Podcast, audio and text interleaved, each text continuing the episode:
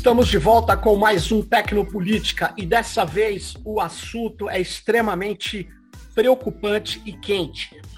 É, nós vamos falar sobre o militarismo como uma nova onda do TikTok.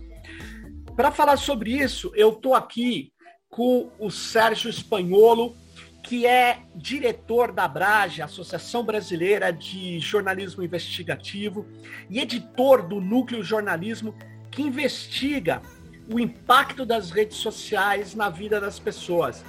E foi o núcleo jornalismo que fez esse levantamento extremamente importante sobre uh, o que está rolando dentro do TikTok, que é uma rede nova, muita gente não conhece. Uma rede que nasceu em 2016 na China, em 2017 vira, ganha aí, começa a ganhar espaço internacionalmente e que depois chegou até é, a ser ameaçada pelo Donald Trump de ser proibida nos Estados Unidos caso não fosse vendida para uma empresa ocidental ou norte-americana, não me lembro bem, mas o fato é que o TikTok ele tem, já em 2018, ele atinge praticamente 500 milhões de usuários, de pessoas, e um público, crianças e adolescentes, não só porque a gente não tem estatística disso país por país. Mas, Sérgio, muito obrigado pela sua presença aqui. E aí, para não perder mais tempo, eu vou, vou, vou te perguntar: como é que você chegou, vocês do núcleo, é, chegaram a, a, a, perceber esse fenômeno do militarismo, das armas, enfim, é, dessa situação aí de, de culto à violência dentro do TikTok. Obrigado, Xará, pelo convite para participar aqui. É... Então, a gente começou a apurar essa pauta a partir de uma curiosidade nossa do que vinha acontecendo em algumas outras redes.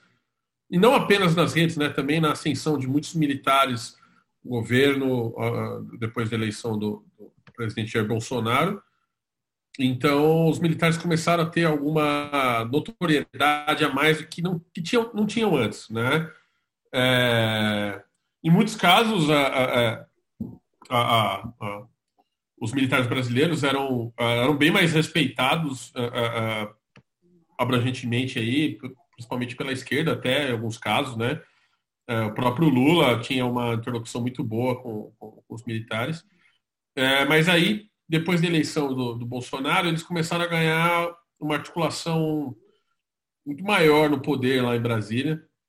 E, enfim, a gente tem visto uma. uma assim, é, é, é, quase, é quase como um sonho de consumo de muitos jovens, né? De fazer parte do, do exército e tal. E a gente começou a ver uma é, exaltação desse tipo de, de, de profissionais em várias outras redes, né? Mas por que, que a gente decidiu atrás do TikTok, né? Especificamente, que é uma rede com muita gente jovem, né? É, geralmente as pessoas, em média, as pessoas que usam o TikTok não são os saudosistas da ditadura militar, né? Não são aquelas pessoas que ah, gostaria que voltasse lá naquela época da década Exato. de 70 que era bom demais.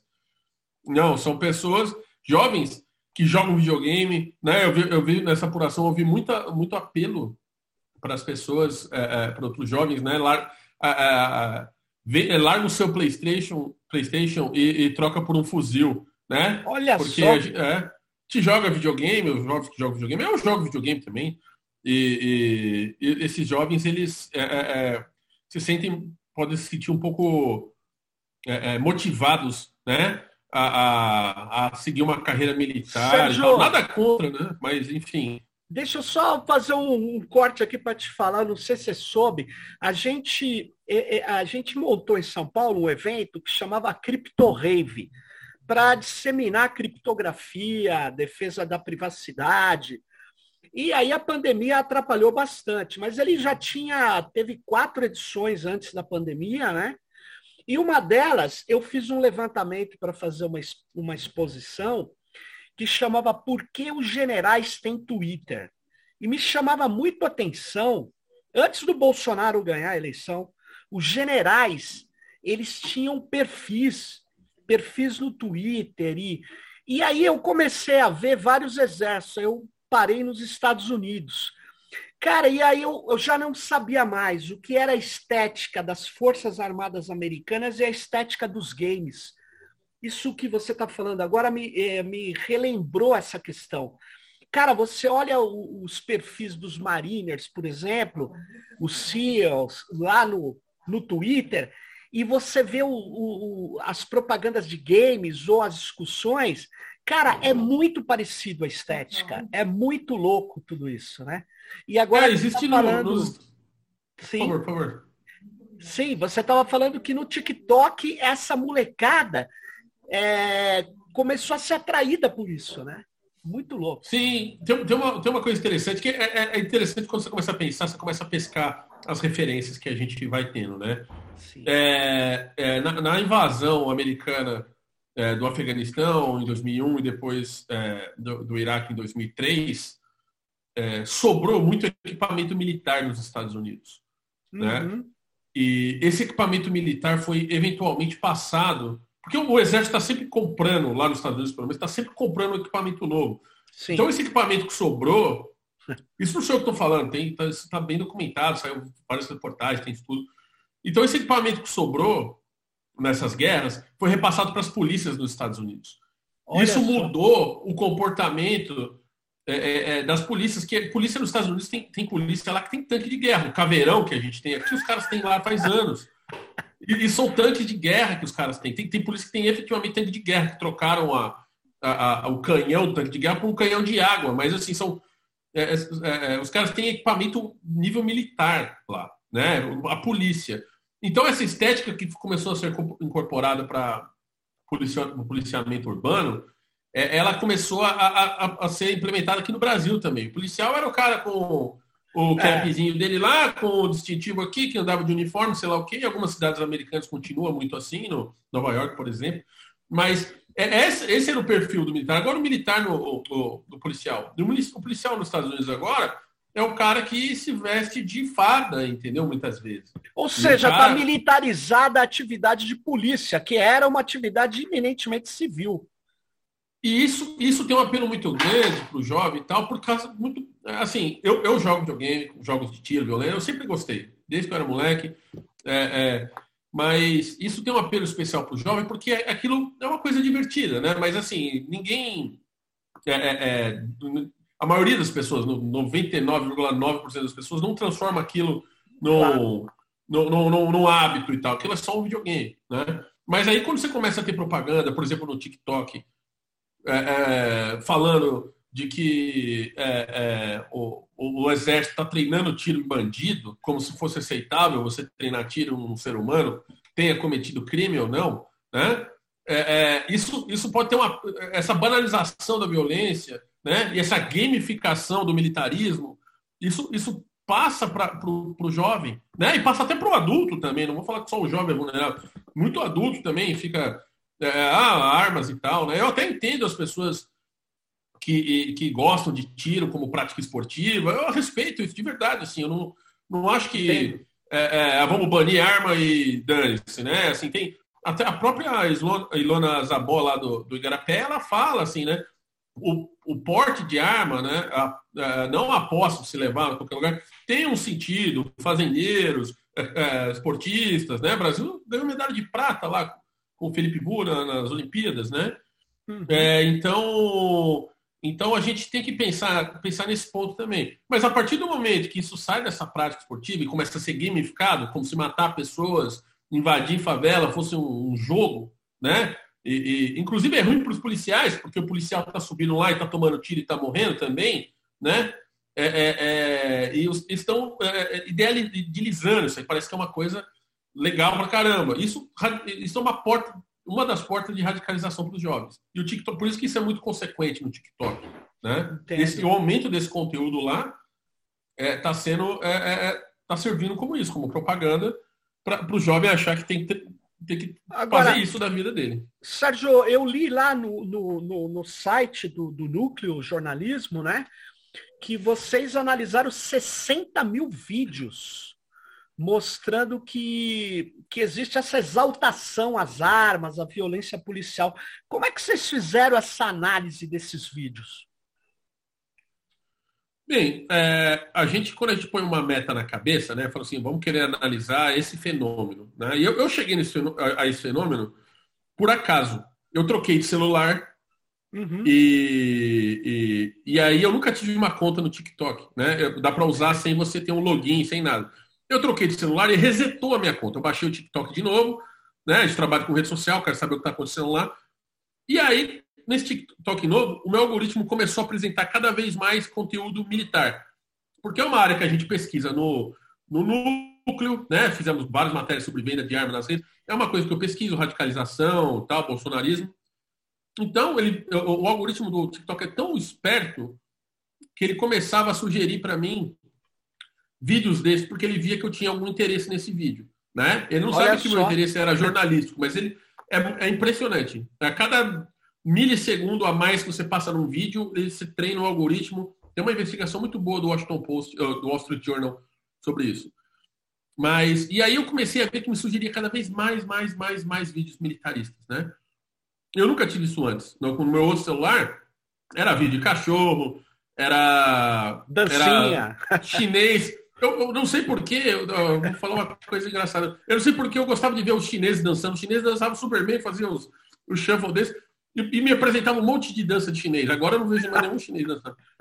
Russo fazendo merda, porque os russos são os doidos no, no TikTok, só fazendo bobagem. E agora eu não vejo mais isso, eu só vejo militarismo. E aí eu falei assim, putz, será que tem alguma forma de extrair esses dados, né? De fazer pesquisas, extrair?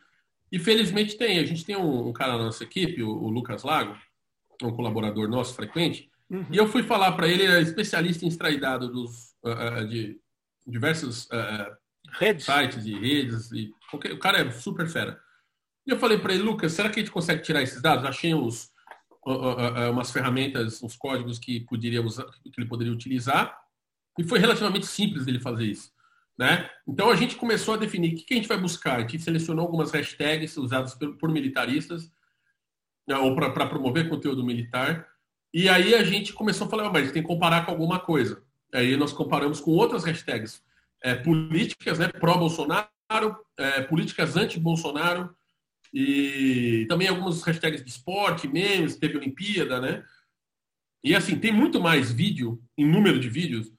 Uma, um achado interessante da matéria é esse: tem muito mais vídeos de política ou de esportes. Muito mais. Muito mais. Só que, o engaja... Só que o número mediano de visualizações por vídeo é muito maior no militarismo, ou seja, o engajamento é muito alto nesses vídeos militares, inclusive curtidas também.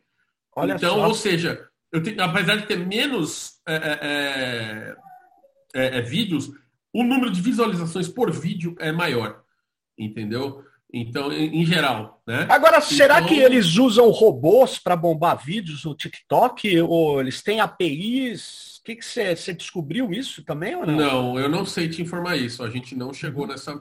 Eu acho que não. Muitos desses perfis são perfis que estão lá para promover aquilo lá mesmo, né? Muito vídeo de apoio ao Bolsonaro. O uso de robô em rede social é muito facilmente identificável pelas redes sociais hoje em dia. Sim. Elas, o algoritmo delas identifica muito fácil o que é um robô e o que não é né? Às vezes erra, às vezes não e tal, mas identifica fácil. Ah, mas é, é, probabilístico, Eu, mas eles têm um exato. acerto grande. Ah, por, o Twitter fez uma limpeza de robôs recentemente, muita gente caiu porque tinha um monte de robôs seguindo, né? É, eles fazem isso direto, né? Com o que eles chamam de conteúdo, é, que eles chamam de interação inautêntica, né? Inautêntica. Mas apesar disso, Sérgio, é que as fazendas de cliques dos bolsonaristas ganham força porque é um humano, né? Um humano operando vários dispositivos, né? Isso está isso, isso tá numa matéria que a gente publicou no Núcleo, lá no começo do Núcleo, em, em janeiro de 2020, que inclusive foi o Lucas Lago que fez essa análise, o mesmo, o mesmo colaborador nosso, é, que na verdade a gente não, o que a gente chama de bot muitas vezes é, acabou virando um termo mais pejorativo do que para se referir a um robô mesmo, porque não é bot, é campanha, é, é campanha é combinada, assim, né? É, é uhum. é, é, ele, é, os caras falam, vamos fazer isso e aquilo. E, e, na minha opinião, é legítimo fazer isso, tá? Eu não acho que é errado ou certo uhum. ou errado, eu só acho que é legítimo. O cara fala assim, ó, vamos combinar, de eu vou soltar um tweet e todo mundo vai usar essa hashtag, isso é normal, né? A isso esquerda faz isso. Comum, a esquerda faz isso também. Vamos fazer um tuitaço contra sei lá quem. Isso é comum, isso é normal. Eles sempre vão fazer isso, né?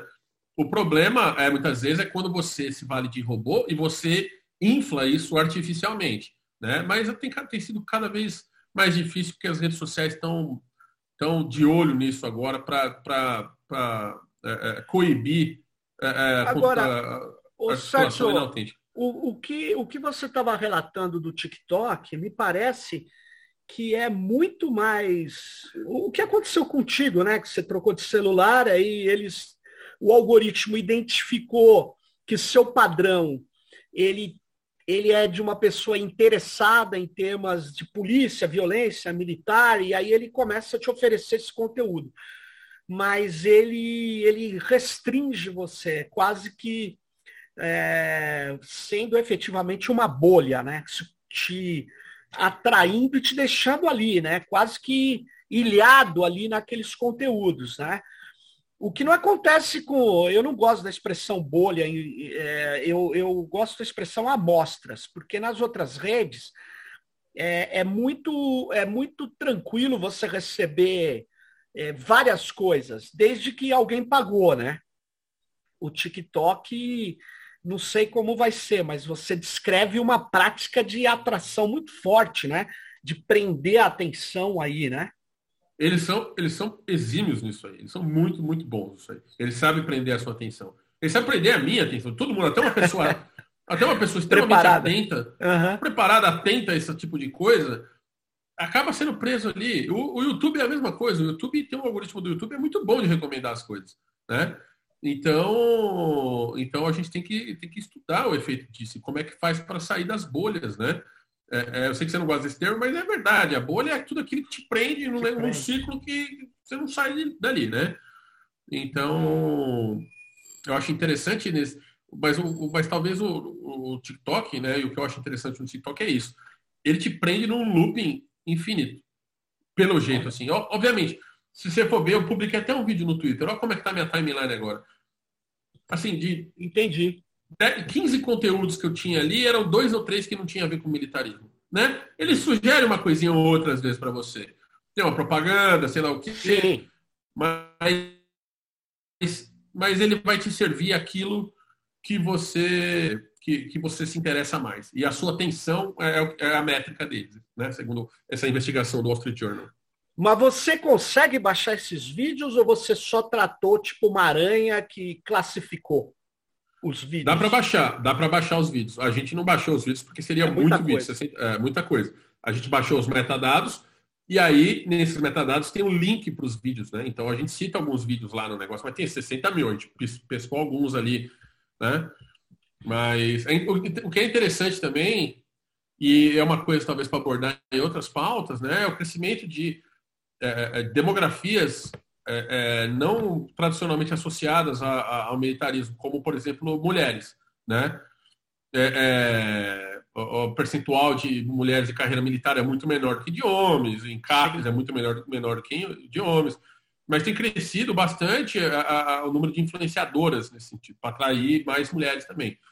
A gente falou sobre isso no Instagram. No Instagram a gente fez uma matéria, várias mulheres atraindo influenciadoras de armas atraindo outras mulheres para participar disso aí, né? Como se fosse um, um, um a arma fosse um objeto de consumo, né? De desejo. Assim, né? Então e... é interessante notar essas coisas. E, Sérgio, vocês no núcleo atuam como, basicamente? Vocês tiram uma pauta a cada 15 dias, cada mês, e vai atrás de fazer essa investigação, em geral, em redes digitais, é isso?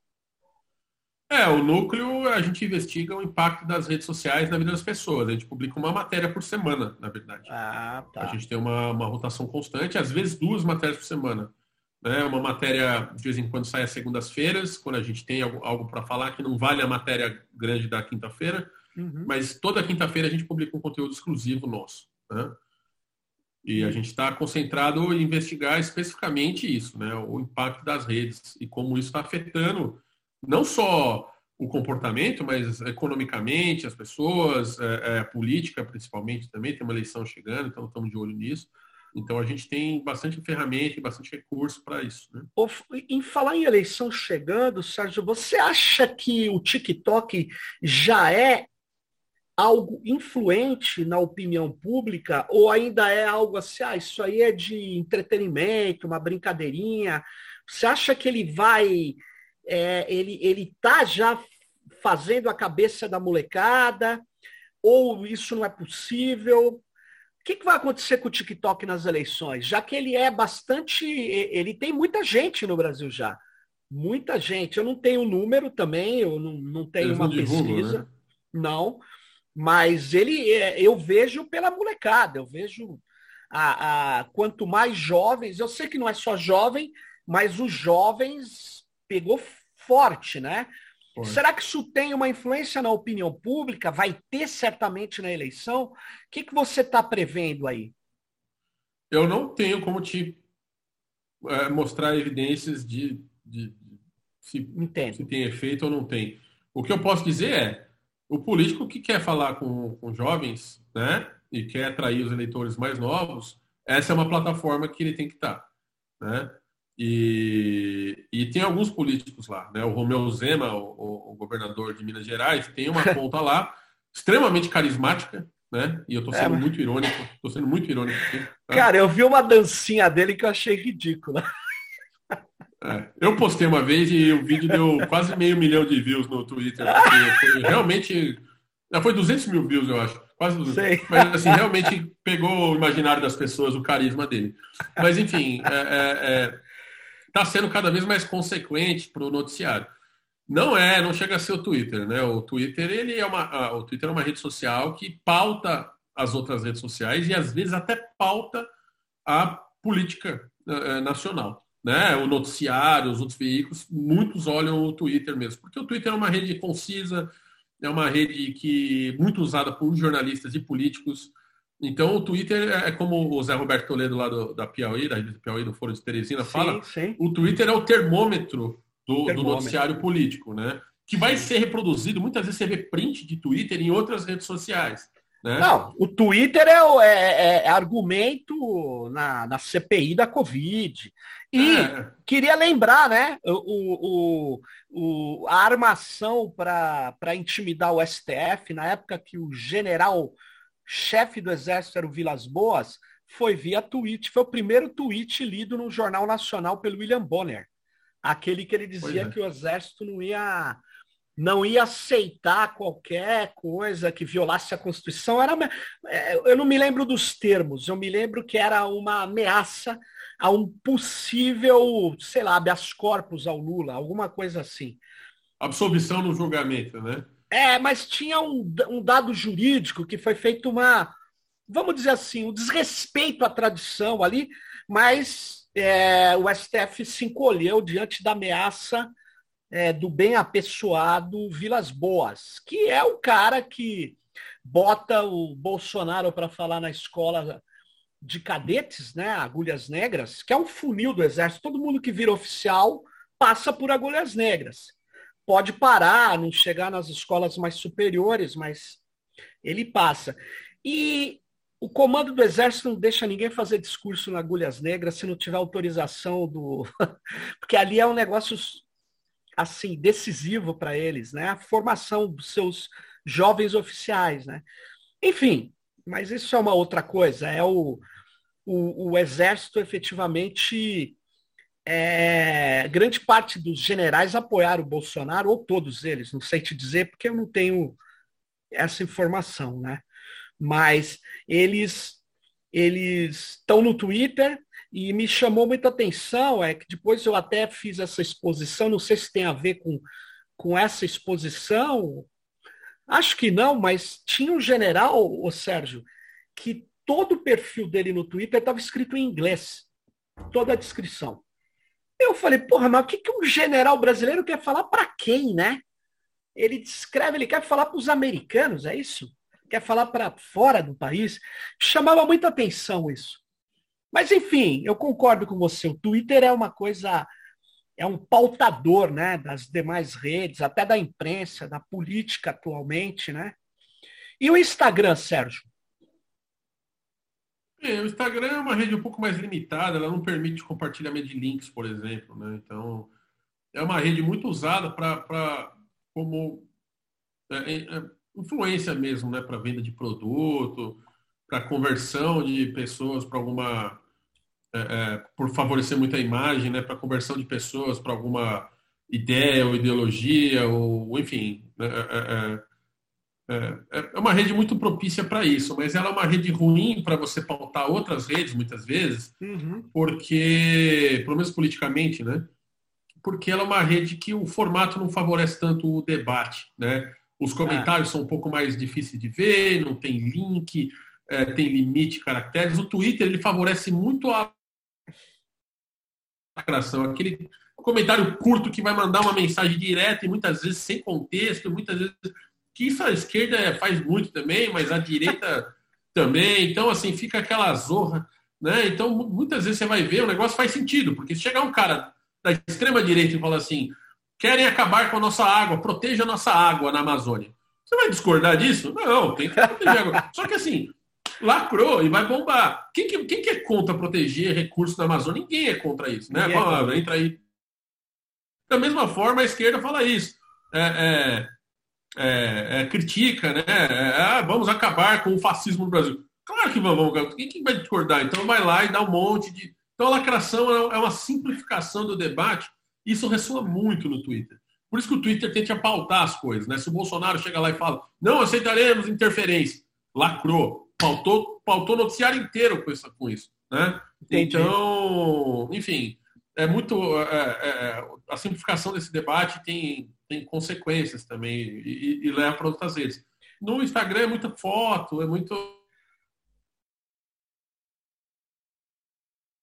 e tal, manda mensagem, também pode ser usado para isso, mas no Twitter ele, o formato favorece a, a, a amplificação daquele conteúdo. Né? Você já chegou a fazer alguma, algum levantamento? Vocês fizeram sobre o Facebook? A gente já fez bastante coisa sobre o Facebook. Assim, o Facebook é, é, é, é, Muita gente acha que o Facebook morreu. A gente tem até uma pauta que a gente publicou Sim. em outubro de 2020, que é basicamente o Facebook não morreu. Né? O Facebook ainda tem grupos no Facebook com meio milhão de pessoas falando ah, sobre auxílio-benefício e sei lá o quê. Tem gente vendendo arma no Facebook. É, tem um grupo que eu tô. É. Eu morei em Curitiba há alguns anos e tem um grupo que eu tô. Tem 70 mil pessoas que os caras vendem praticamente tudo lá. Tudo, tudo, tudo. Eles vendem é, material de cozinha, celular, carro, e computador e, e faqueiro completo. É um, é um, esse, eu quero fazer uma matéria um dia sobre Mas não são as feiras do rolo que a gente chama, não, né? Cara, é quase uma feira do rolo. É, é impressionante. Ah, e eu, é outra assim, coisa, saber... então. É, outro dia tinha um anúncio lá, eu quero saber como é que eu instalo uma cozinha industrial na minha casa. E tem 80 comentários, entendeu? O Facebook ele é muito grande em volume ainda, mas por política do Facebook, concentrou muito esse, esse engajamento nos grupos fechados Sim. ou até abertos, mas em grupos. A timeline do Facebook é, é, é ela é muito morta para quem acompanha tecnologia, noticiário, para minha tia, para o meu tio, para minha mãe, né, que eles usam ainda. Eu vejo minha mãe comentando post do meu tio, eu sei lá o que, eles usam a timeline. Mas os grupos que estão fervilhando bastante, né? Então é outra dinâmica. Então você vai vendo que cada rede, talvez até para não competir, né? O Facebook não quis competir com o Instagram, que é do próprio Facebook, que também não quis competir com o WhatsApp, né? Que é a mensageria. Que também é, é do Facebook. que também é do Facebook, e não quis competir com o Twitter também, que tem outra dinâmica de timeline, sei lá o quê. Então você vê que cada rede tem uma, uma qualidade e uma classificação diferente e muitas vezes pode ser, sair muito, coisas é. muito legais e muitas vezes saem horrores de lá. Né? Em então, 2019, é Sérgio, a pesquisa do CETIC BR, que é o, o órgão de pesquisa do Comitê Gestor da Internet no Brasil, é uma pesquisa feita já há mais de 15 anos, é, constatava que 74%, eu acho, dos brasileiros que têm acesso à internet tinha perfil no Twitter. Não considerava ser ativo ou não mas é um número extremamente expressivo. É, o, o, o Twitter não, no Facebook. Facebook o Facebook, é... é eu estava estranhando esse dado não, aí. O, fe... o Twitter é 9%, praticamente. De quem tem acesso à internet, No, depois da eleição do Bolsonaro cresceu um pouco. O Bolsonaro trouxe. É, mas eu, pelo que eu vi, o último, 2019 eu ainda era 9%. É, mas, mas é o primeiro ano do Bolsonaro, é. É, mas, mas acontece mas que é, assim. é, o que você falou. Ele é, ele tá lá com os políticos, formadores de opinião, jornalistas. Ele é, ele é e é uma e é extremamente ágil para você divulgar um fato, né? Ou uma desinformação. Mas por falar em desinformação, quando o WhatsApp, como é que você pensa a cobertura nele? Você já conseguiu fazer um levantamento preciso dentro do WhatsApp com o núcleo? Não. O WhatsApp é uma, é, é uma caixa preta mesmo, até porque ele foi feito para ser, né? Sem dúvida. E isso não é, de novo, isso não é bom, não é ruim, né? Tem muita gente que acha que isso é bom ou ruim, mas na verdade a gente precisa de comunicação segura. Eu não quero ninguém violando a, criptografia das minhas mensagens, né? Nem claro. que eu esteja falando com a minha mãe, né? Sobre um presente que eu vou dar para minha irmã de aniversário. Sabe? Eu não quero que ninguém saiba nada disso. Então tem um motivo para ser daquele jeito, né? O problema é que é, é uma ferramenta que acaba sendo usada para coisas que a gente não gostaria que fosse usadas, como desinformação, atividades legais e sei lá o quê. Né? É que, o, é então... que recém, é, o WhatsApp andou dizendo que tinha bloqueado essas distribuições né, de uma mesma mensagem para mais que tantos perfis, sei lá, tantas contas. Mas ocorre que, é a minha opinião, tá? Eu acho que o que estão usando e vão usar cada vez mais é o WhatsApp Business, que não tem limitação e nem criptografia, ponta a ponta. WhatsApp Business. É, mas tem limitação, sim. O WhatsApp Business tem limitação. Mas acho que, que é 15 grupos... mil. 15 mil disparos. Ah, é? Tenho... Ah, não, ó, eu sou o Magazine Luiza. Eu tenho uma promoção, você você já comprou, certo? Você está no meu número. Eu certo. disparo para promoção para. Mas tem uma coisa, né? Para você fazer esse disparo com o Magazine Luiza, você tem que pagar a, a, API premium deles e aí você isso. precisa se registrar com eles. Para a política vai ser muito mais difícil fazer isso. Ah, Esse, mas... Essa limitação que o WhatsApp fez no encaminhamento ajudou significativamente a reduzir. Isso são dados deles que eles falaram, né? Mas ajudou a reduzir o, o montante de é. de, de encaminhamentos Pode ter reduzido, porque de fato uma pessoa qualquer queria distribuir. Agora, você vê os empresários que apoiam o Bolsonaro vão usar. A campanha do Bolsonaro não é centralizada, ela é distribuída. Essa que é a questão. A justiça eleitoral uhum. fica, fica a, a, a em torno do comitê de campanha, de candidatos. E, na verdade, quem faz campanha não é só o comitê. Você sabe disso, não é só o político. Claro. Mas aí é. entra na questão de campanha coordenada. E aí não tem o que você possa fazer, né? Se as ah, pessoas, ah, se os entusiastas do Bolsonaro ou do Lula, qualquer um, quiserem sair disparando, eles vão disparar. Aí não tem o que fazer mesmo. Não tem é, não, mas eu estou dizendo pagando, que nem você falou, a API tem que pagar. Não, mas os caras pagam, os caras pagam. A campanha eu me lembro de um cara, eu nunca mais vi, eu não sei se já ouviu falar, de uma, de uma pessoa que se chamava João Revolta. Tinha um canal em 2014 se chamava TV Revolta. Não sei se você chegou a ver. O nome não me é estranho, mas se eu falar para você que eu, que eu sei Olha, quem é, eu vou estar tá mentindo. No, no YouTube tinha 3 milhões de likes. Aí desaparece. Hoje é um cemitério de perfis, ah, sei lá. Eu nem sei se está lá ativo ainda. Mas eu me lembro, eu fui chamado na época para fazer uma análise, que ele cresceu de um milhão em dois meses para três milhões. Eu falei, só pagando. Só pagando. Ele, não, o crescimento vegetativo. E dito e feito, era um perfil para atacar uma determinada linha política. É, é, isso, tem muita grana nessa parada que a gente não sabe, né? Tem, eu certeza. acho, eu acho. Né? Nas redes é, a coisa é complicada. E no TikTok, você percebeu conteúdos pagos bombando ou ainda é uma coisa que a gente poderia chamar de orgânica, hein, Sérgio? Eu não, eu não sei dizer. Os conteúdos que eu vi, é, eu tenho quase certeza que não eram pagos, tá? Não eram uhum. publicidade. E eu não vi nenhuma publicidade militarista, assim, né? mais varejo e coisa assim. Você viu Mas... mais a adesão das, dos caras, um policial. Exatamente, exatamente. Uma... Olha só. Então, é, uma, uma coisa interessante, né?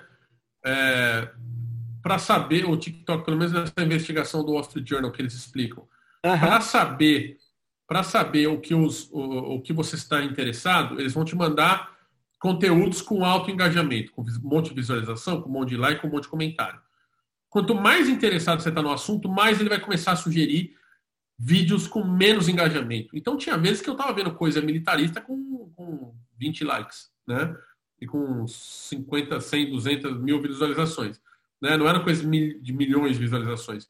Então ele vai começando a, a ser mais específico na entrega dele para você. E é isso que é mais interessante, assim, né? Ele não vai te mostrar só o que está trendendo, ele vai te mostrar umas coisas que são, às vezes, horrorosas, assim, né? Muitas coisas terríveis. Na verdade, ele, pelo que eu estou vendo, ele, ele usa um algoritmo de deep learning, né? De aprendizado profundo. E ele usa, e ele está treinando o algoritmo online mesmo, pelo que você está dizendo. Ele vai testando ali, né? É isso que eles fazem, né? É tudo que rede social faz na vida dela é treinar o algoritmo para entregar aquilo, aquilo que a pessoa quer. Melhorar a frase, sua experiência. Eu esqueci, eu esqueci quem que falou essa frase, depois eu ter que buscar, mas falou assim: é. nesse momento tem as, as mentes mais brilhantes, algumas das mentes mais brilhantes do mundo estão pensando como é que você vai, como é que vai fazer você passar 10 minutos a mais no celular, numa rede social. Os caras pagam muito dinheiro, programador que podia estar fazendo milhões de outras coisas, está pensando a, a cor do botão para fazer você clicar, que vai aumentar a sua taxa de retorno, sei lá o quê. É, os caras estão pensando exclusivamente nisso. É impressionante. Então, o TikTok não é exceção, muito pelo contrário, eles estão fazendo isso até melhor que muitas outras redes. Né? Pois é. E eu, eu achava difícil o TikTok se expandir pelo planeta por ter uma origem chinesa e por ter a barreira da língua para quem programa para o TikTok. Mas eles devem ter contratado gente do mundo inteiro, né? Provavelmente para poder. É, eu não conheço corporativamente a empresa tão bem assim, não. Mas com certeza eles contrataram gente do mundo inteiro, né? A, a China é muito. A China tem muitos programadores muito capazes, muita gente fera lá trabalhando. Então, é, mas caras, né? precisa vencer a cultura. Você vê, eles não conseguiram, quando eles chegaram aqui com aquele.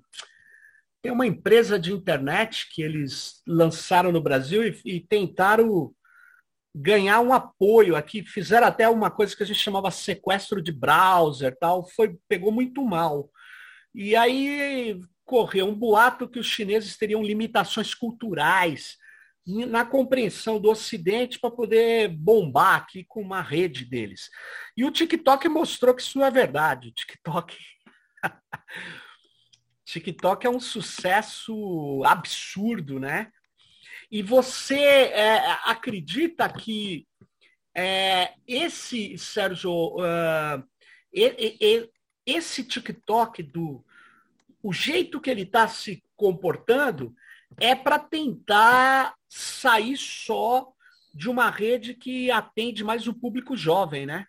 Você não acha que os esforços dele é para ser uma rede um pouco tipo o Facebook, que tem várias faixas etárias?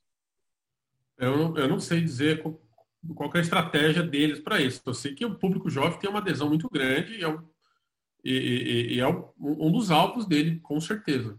Talvez o principal alvo, né? Porque o jovem hoje vai ser o cara que vai viver mais e vai consumir mais aquilo lá, né? E daqui a pouco vai vir outra rede para os outros jovens, para os jovens que estão nascendo agora, né? Mas o que você falou de, de cultural, né? É muito, é muito sério também, né? Porque tem até aquele documentário Indústria Americana, né, que ganhou o Oscar uns anos atrás. Impressionante. Que ele mostra isso, né? A, a, a, uma indústria chinesa, uma empresa chinesa comprou uma, uma fabricante americana de vidros, se eu não me engano. Vidros de álcool, é.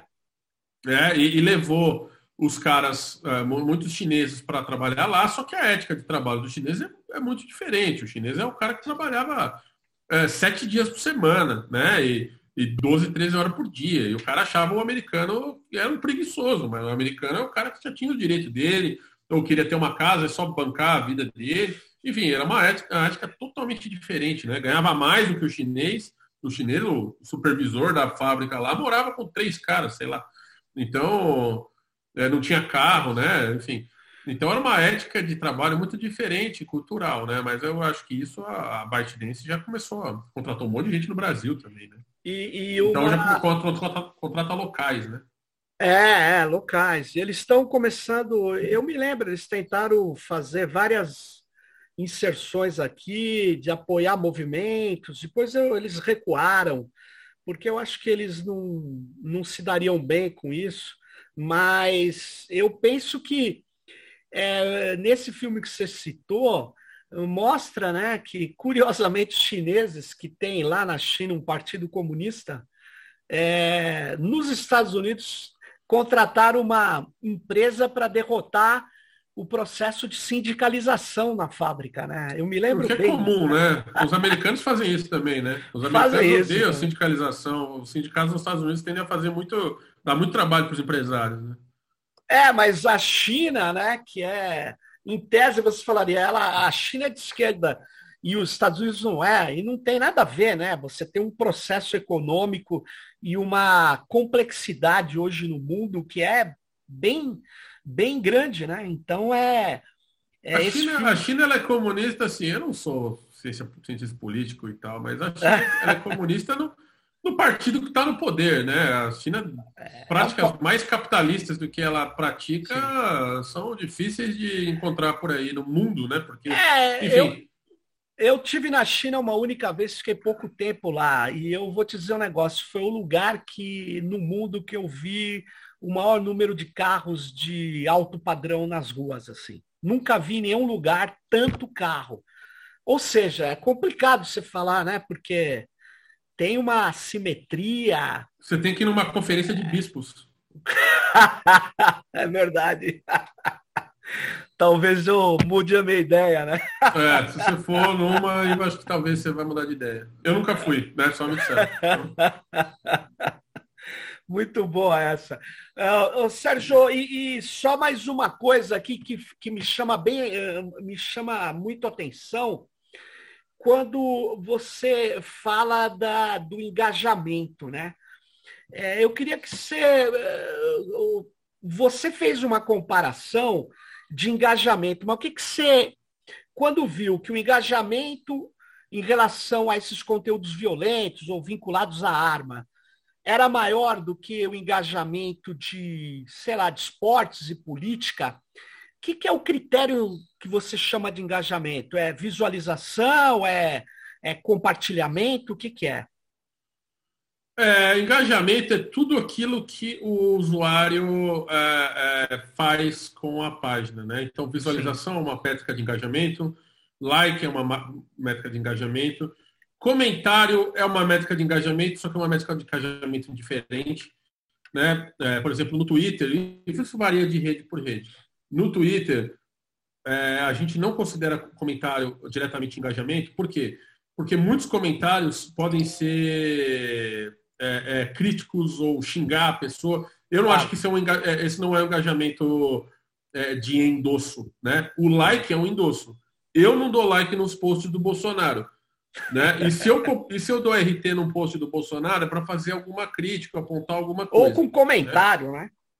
É, então o like é uma métrica de endosso. O, o RT simples é uma, like, é uma métrica de endosso, não necessariamente, né? O, o, compartilhamento pode, pode ter outras coisas, mas indica uma métrica de endosso. E, mas de toda forma amplifica o conteúdo. Tanto que é normal você ver alguém compartilhando o post do presidente, em vez do post, o print do post, para não dar engajamento para o presidente.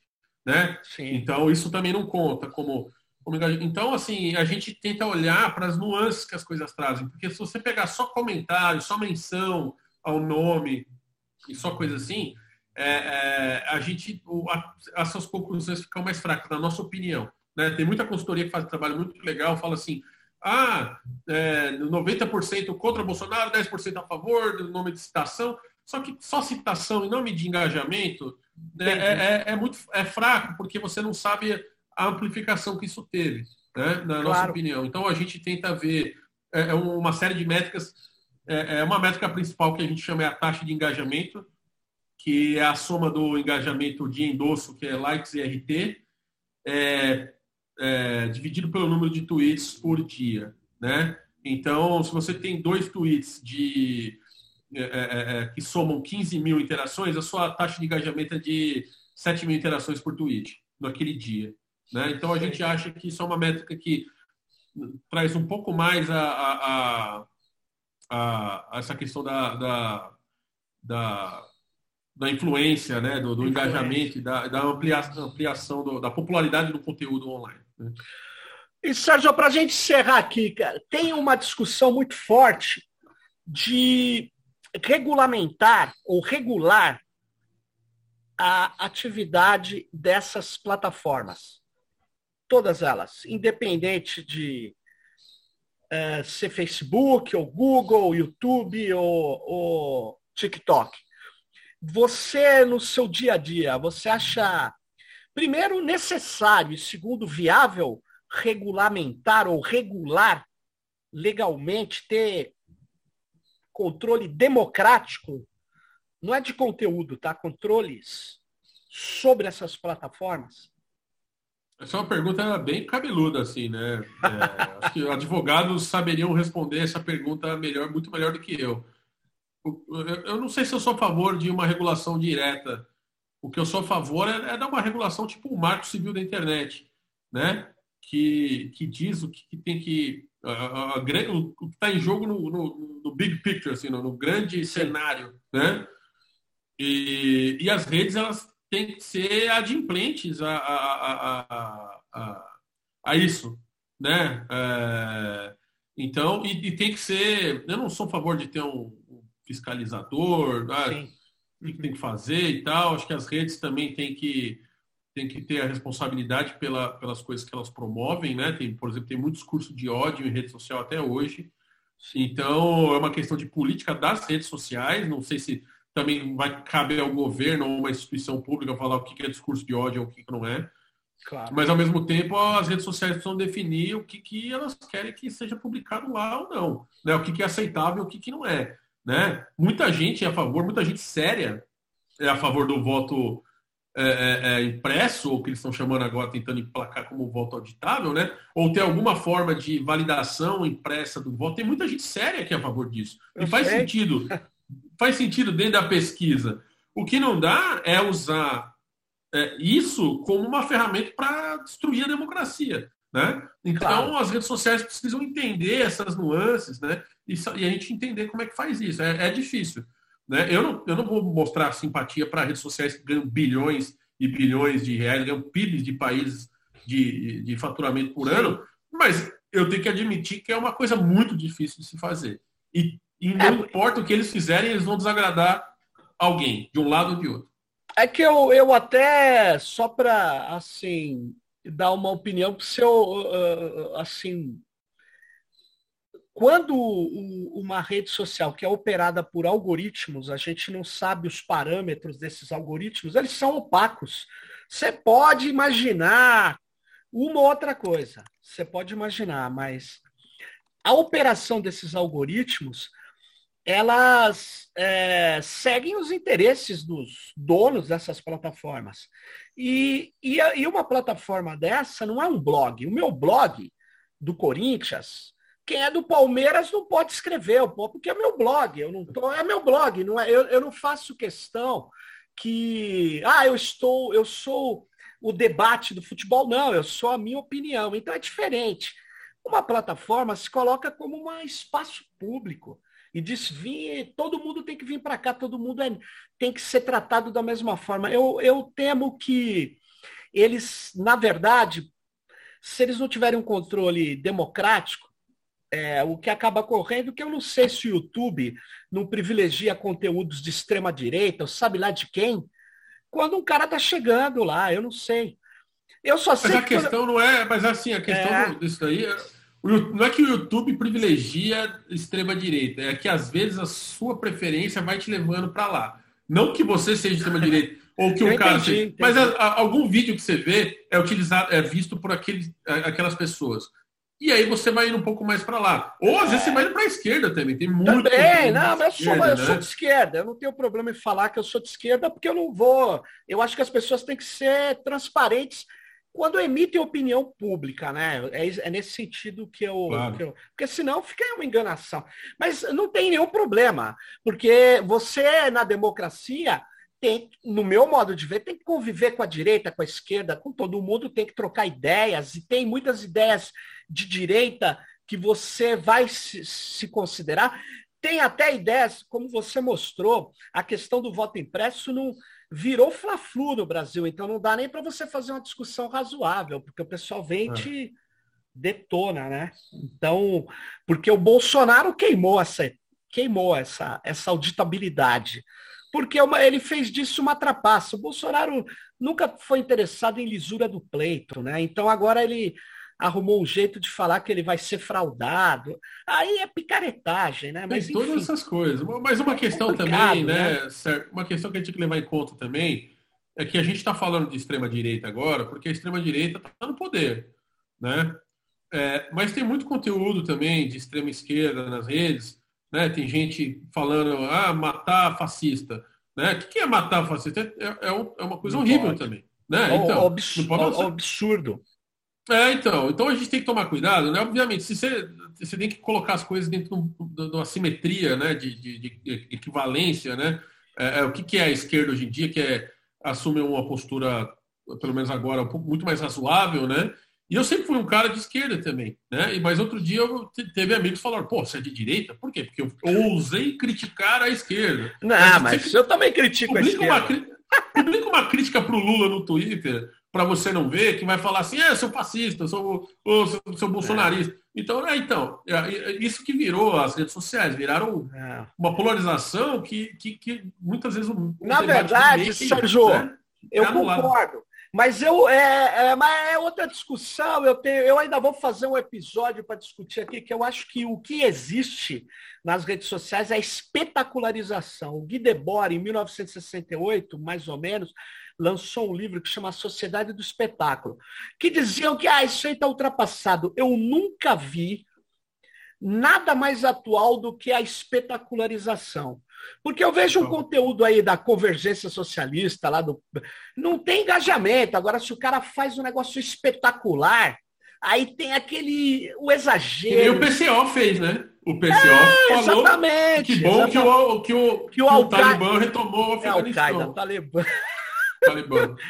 É, o então, capaz de ter falado. É, o cara fez, o cara, o cara. Então, aí dá uma mega explosão, dá um prestígio. É espetacular. Mas é isso que eles querem, é, uma, é, é doideira. É outra coisa que aconteceu, que eu vi hoje, né? Só para a gente encerrar aí, o deputado Paulo Pimenta, a gente tinha o ex-deputado Sérgio Reis convocando caminhoneiro, falando com o Ele foi deputado, né, o Sérgio Reis. Ele né? foi deputado um tempo aí. Agora que você me falou.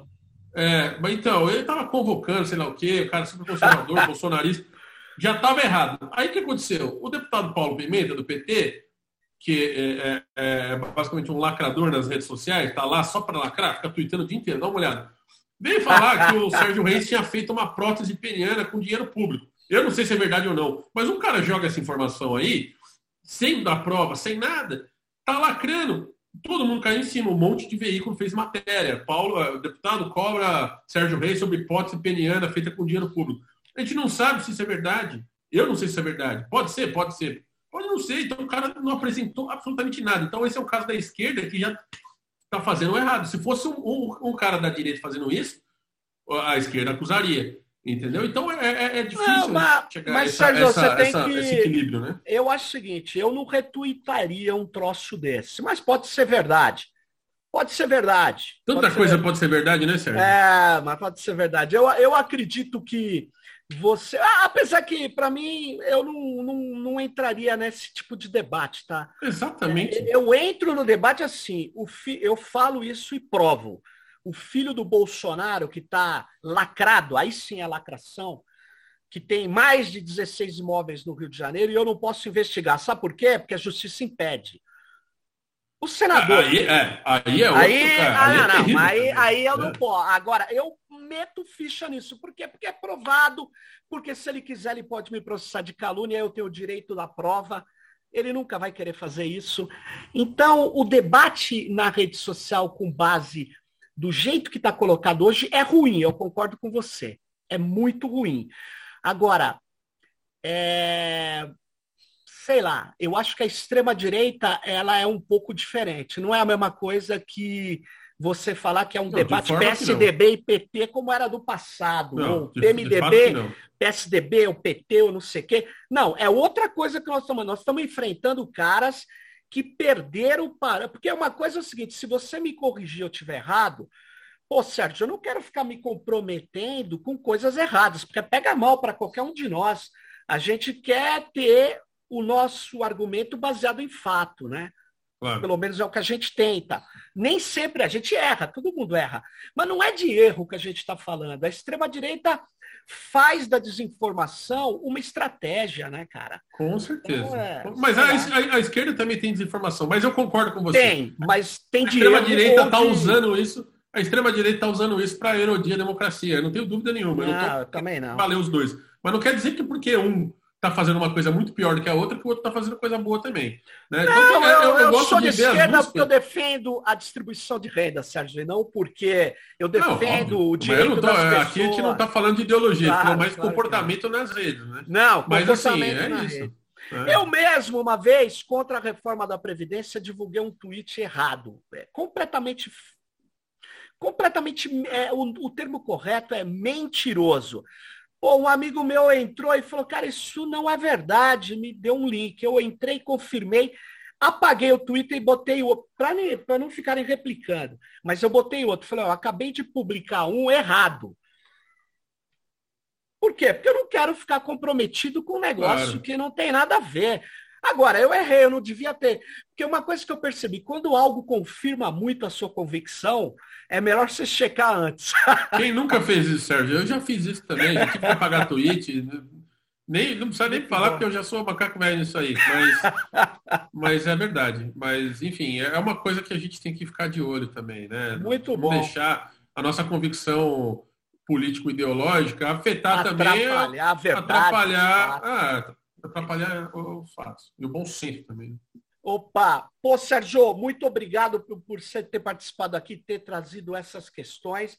E vamos acompanhar aí o, o, trabalho que vocês fazem do Núcleo Jornalismo, porque é um trabalho fundamental, porque vocês estão trazendo análises sobre fatos que implicam a partir das redes sociais na vida das pessoas. Parabéns aí pelo trabalho e brigadão, hein, cara. Valeu. Obrigado, Sérgio. Eu agradeço o convite. Opa, valeu. E fique ligado no próximo Tecnopolítica. Até mais, pessoal.